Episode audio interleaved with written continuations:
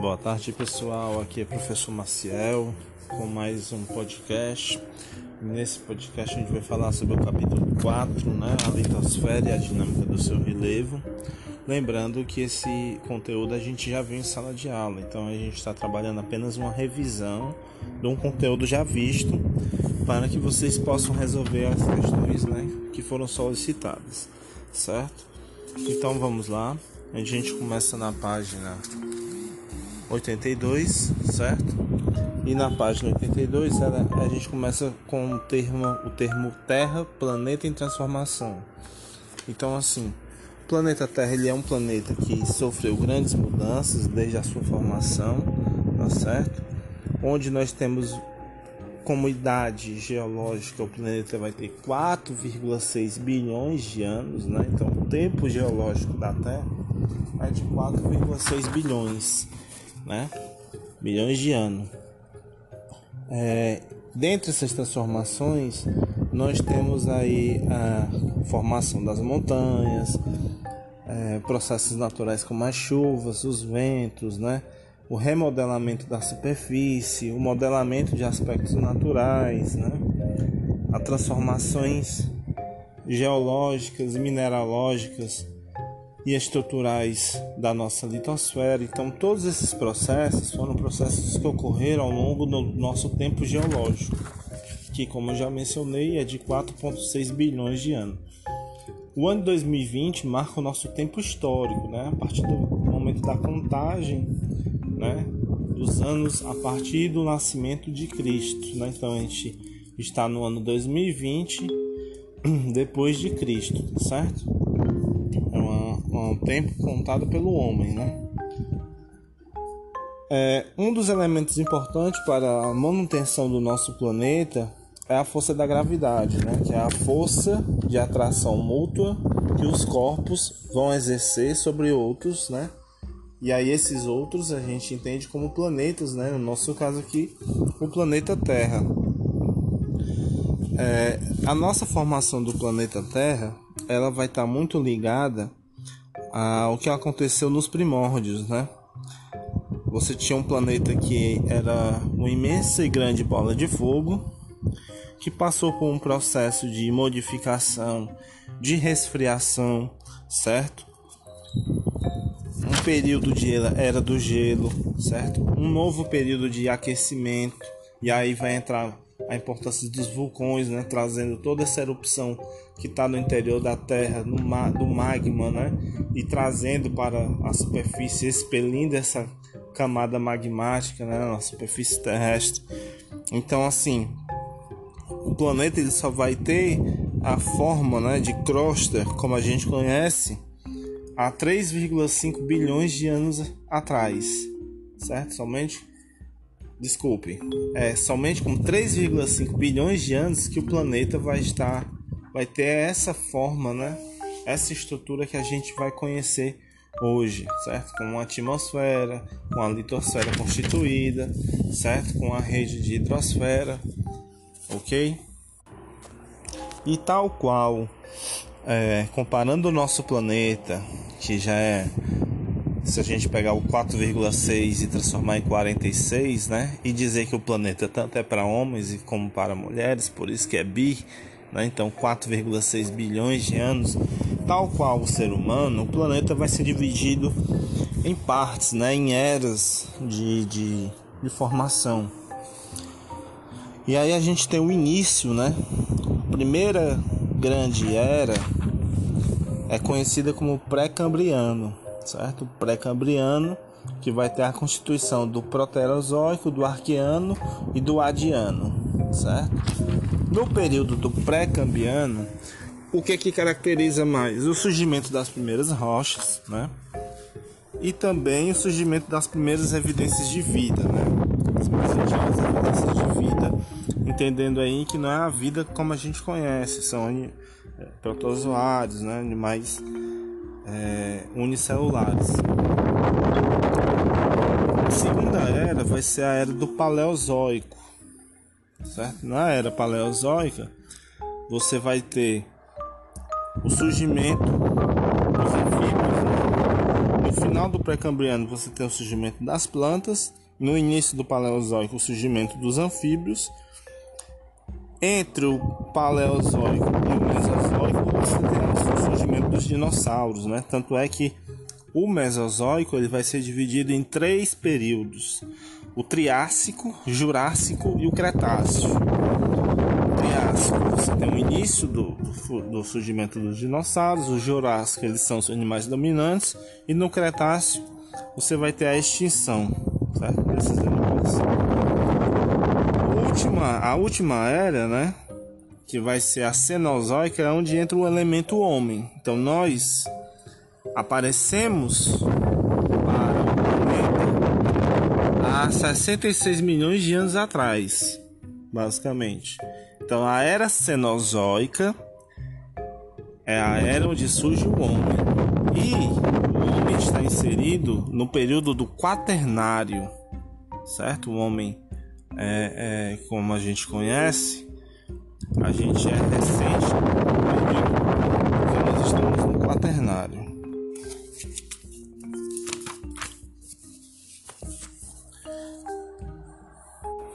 E aí na página 84 existe um texto, né? é feito o cálculo, né? Então você tem a questão da radioatividade, né? Que foi descoberto, que hoje é utilizado para a questão de saúde, para a formação de? Então você tem um processo chamado de datação radioativa, né? Onde nesse processo aí você vai conseguir ter de tempo de formação daquela rocha, né, daquele substrato. É, existe também o método 14 que é utilizado em fósseis, né? E aí o que são os fósseis? São restos de animais e plantas que viveram há milhões de anos atrás, certo? Geralmente eles ficam preservados porque eles ficam entre uma rocha e outra ou fica sedimentado dentro de uma própria rocha certo? Então, aqui no Ceará a gente tem algumas forças marinhos, e esses são os métodos que são utilizados para saber a idade, né? O período de formação das rochas. Quem estuda geralmente são geólogos. Existe a faculdade de geologia aqui no estado do Ceará, vizinho à geografia, lá na UFC. É, pessoal, existem também rochas que né, do espaço sideral e que atinge a nossa superfície, que aí esses são conhecidos como meteoros, né, os meteoritos. Ocorre constantemente, a gente não vai perceber porque quando essa rocha chega aqui na nossa superfície, ela já chega num tamanho muito pequeno, porque ela foi se desintegrando, né, conforme a velocidade e a questão dos gases no espaço. Mas há casos de, queda de rochas em, em áreas né, da, do planeta. Só que boa parte das áreas do planeta, como não são ocupadas, ou seja, você tem grandes áreas do planeta não ocupadas, acaba que esses registros são mais difíceis de serem é, acontecerem. Então, é, a datação pelo carbono 14 é um método que se identifica né? O tempo, né, que esses fósseis viveram. E na página 86 você vai ter aqui uma, um texto sobre a Nia de Guidon, uma cientista francesa, né?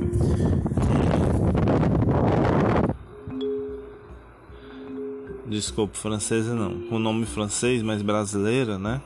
Mas com atuação é, de relevância na França que ela fez estudos ali na região do Nordeste, no Piauí, em relação a a participação do homem no surgimento do homem sapiens, né?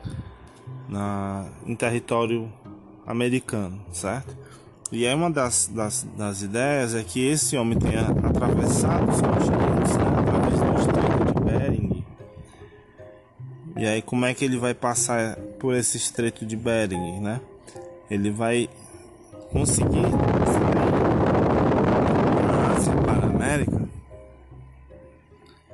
atravessando a Ásia e a América, por conta do processo de glaciação, certo?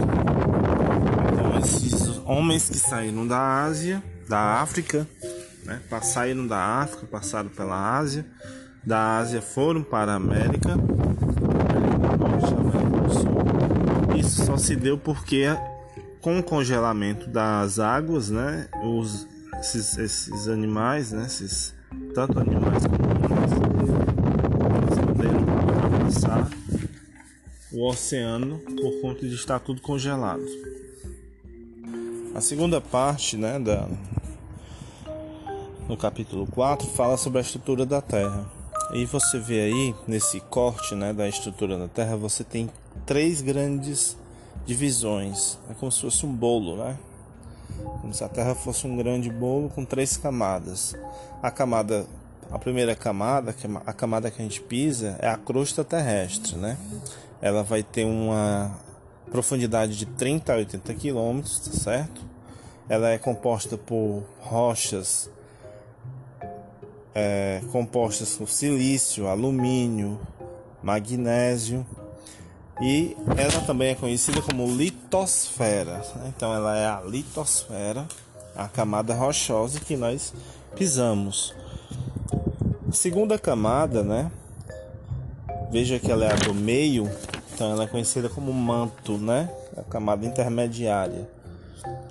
Nela você vai ter uma espessura de 2.870 km, ou seja, ela é bem maior do que a litosfera. Você tem temperaturas altíssimas, chegando a 2.000 graus centígrados. E nessa camada você tem os minerais sendo fundidos, né? Você tem ferro, magnésio e silício, mas aí você já tem eles na forma de lava.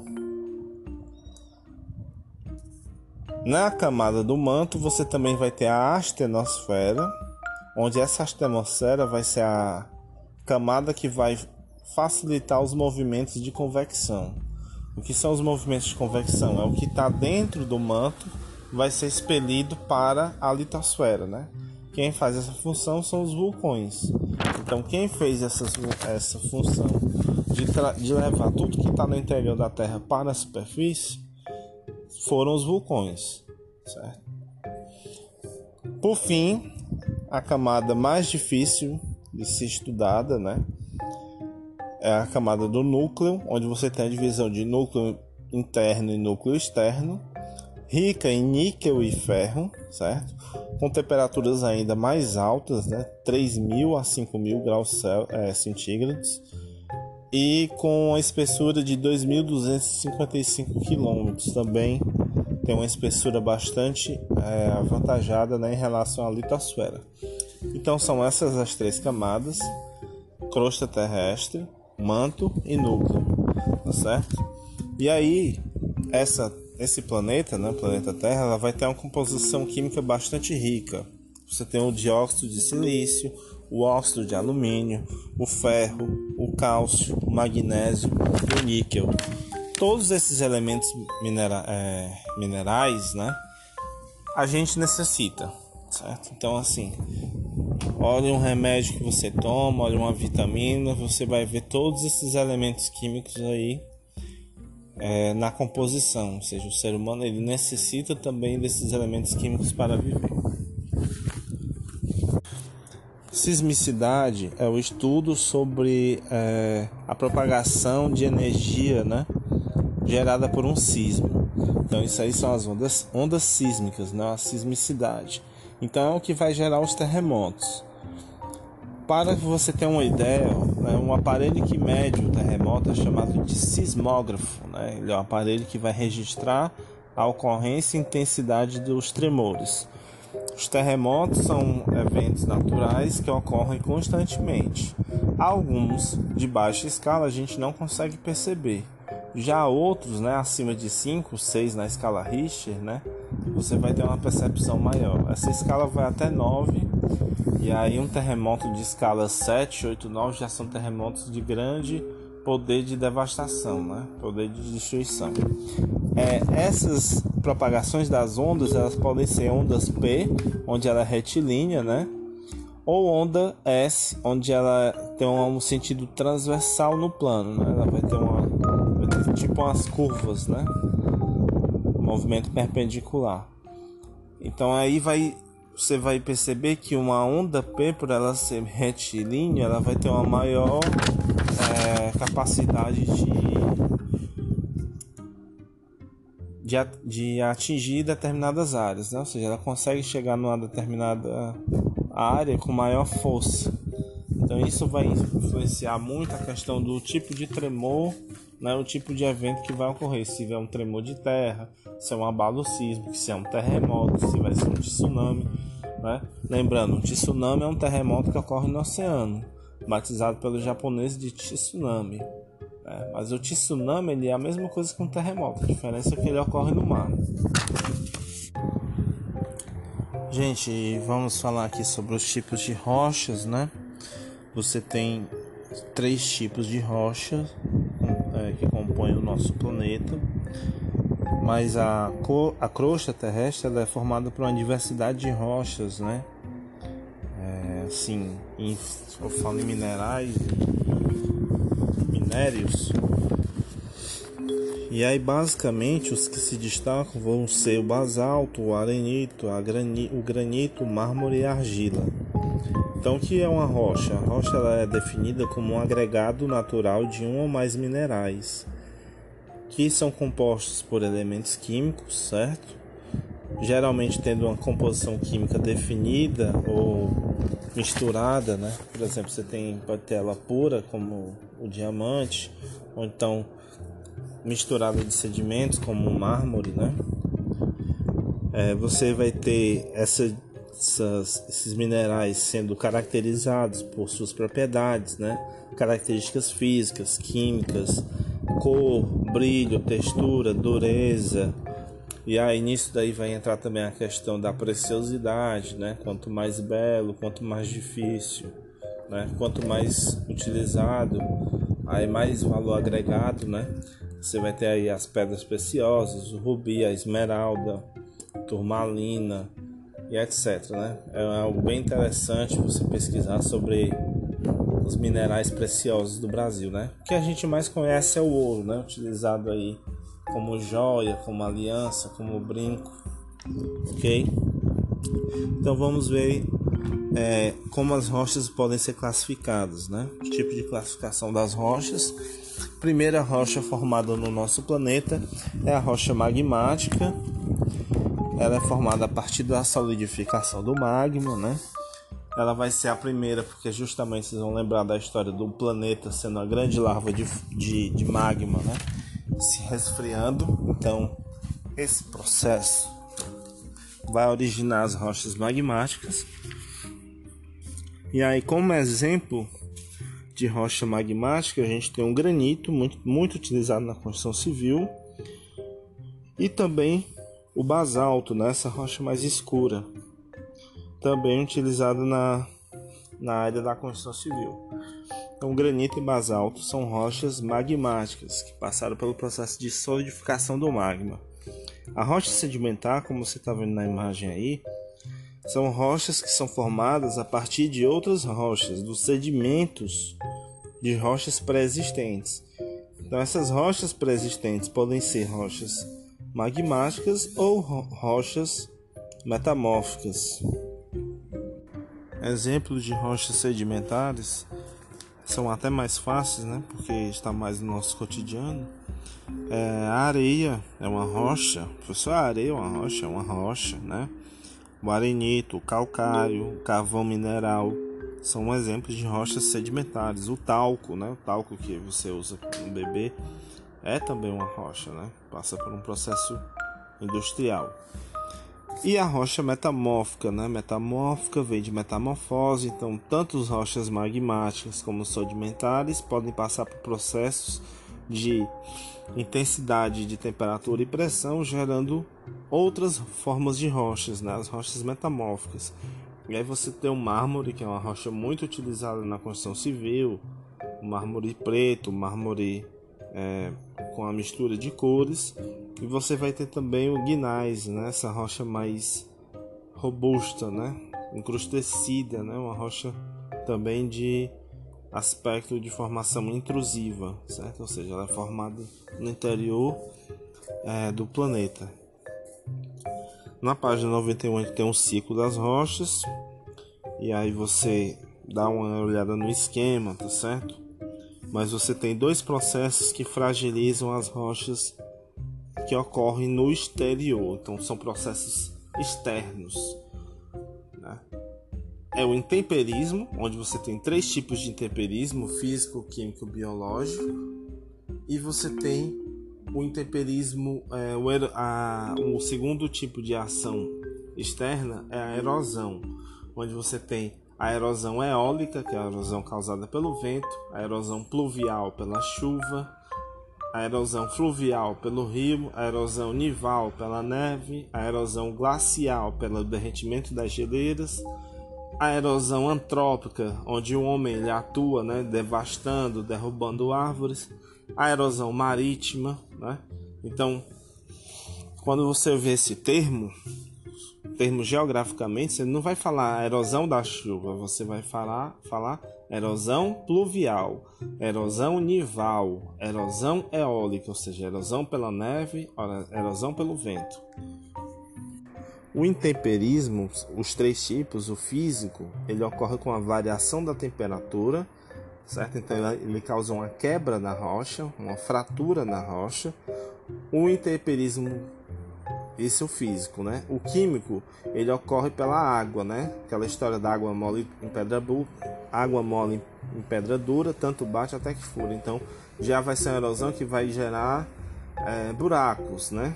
Buracos, ravinas, né? Na rocha.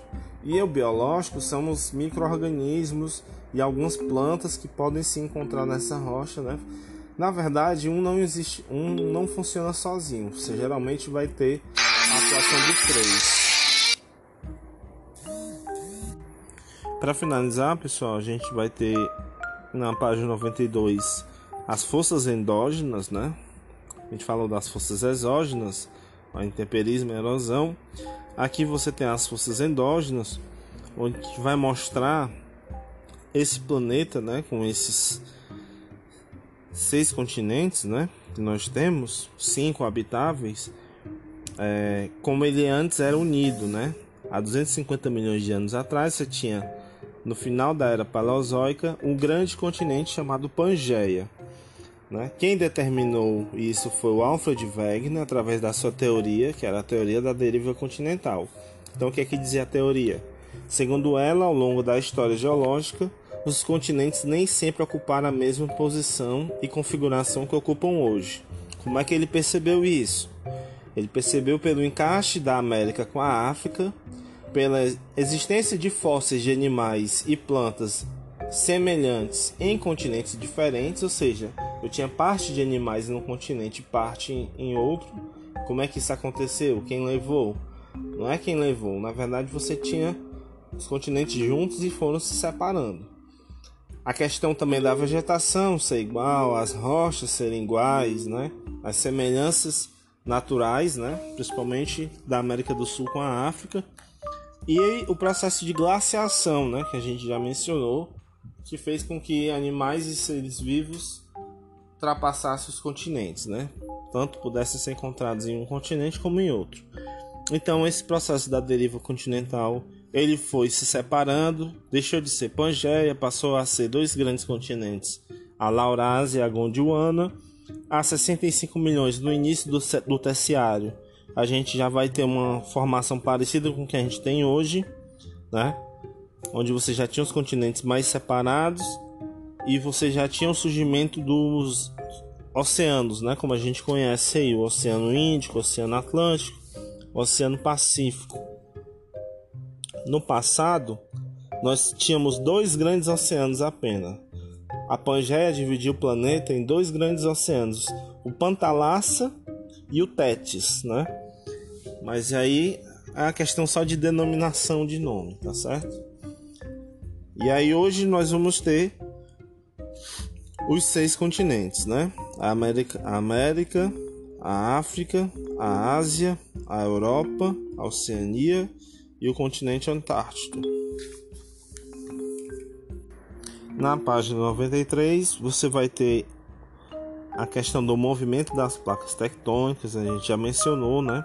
Quando as setas se encontram é porque é uma zona, uma zona que pode ter terremotos, quando ela se afasta, geralmente essas placas não causam choques, né? Não vão gerar terremotos ou tsunamis. O Brasil está em cima da placa sul-americana, né? Nosso território. Então, como o Brasil está bem no centro da placa, isso vai explicar um pouco a ausência de nós não termos grandes terremotos, não termos grandes eventos desse tipo. Nós temos abalos, tremores, né? Mas terremotos não. Às vezes o que pode acontecer é que um terremoto atinja um país, tipo o Chile, que está na borda da placa, né? Entre a placa sul-americana e a placa de Nazca, e esse terremoto seja sentido em um território brasileiro. Mas o epicentro, ou seja, o início do, do tremor, não ocorreu no território brasileiro, não teve início na nossa estrutura geológica certo? É, na página 94 nós vamos ter algumas fotos aí das grandes cadeias de montanhas.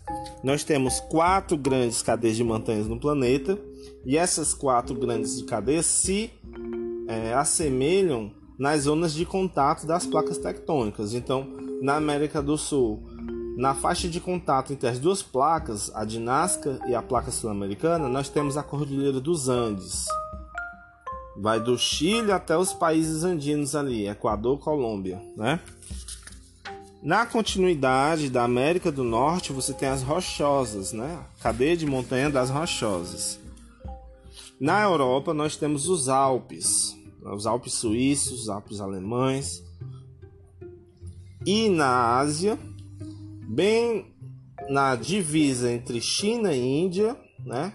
Você tem ali a cadeia de montanha do Himalaia, onde você vai ter o Monte Everest, né, o maior pico do, do mundo, certo? Então essas são as grandes cadeias de montanhas. Algumas vão ser formadas pelos movimentos é, convergentes, né? Movimento de encontro das placas. Existem é, também processos de movimentos divergentes, onde as placas elas se afastam, né? e vão criar falhas, né? A mais conhecida é a falha de San Andreas, né? Que aí já não vai ser um movimento divergente, é um movimento conservativo, certo? Mas também vai ocasionar uma falha. E as falhas são justamente zonas onde é, você pode ter atividades ligadas à sismografia, ou seja, pequenos tremores, certo? Na página 96 fala sobre a dinâmica externa, o intemperismo e a erosão, que a gente já comentou, né? Você dá só uma lidazinha. E você vê que o intemperismo e a erosão são atividades que vão modificar a estrutura geológica colocada na Terra, ou seja, já entra uma questão da geomorfologia. O que é a geomorfologia? É o estudo das formas da superfície terrestre. Então, as forças internas estruturam e criam o que a gente tem na Terra, as forças externas modificam, né?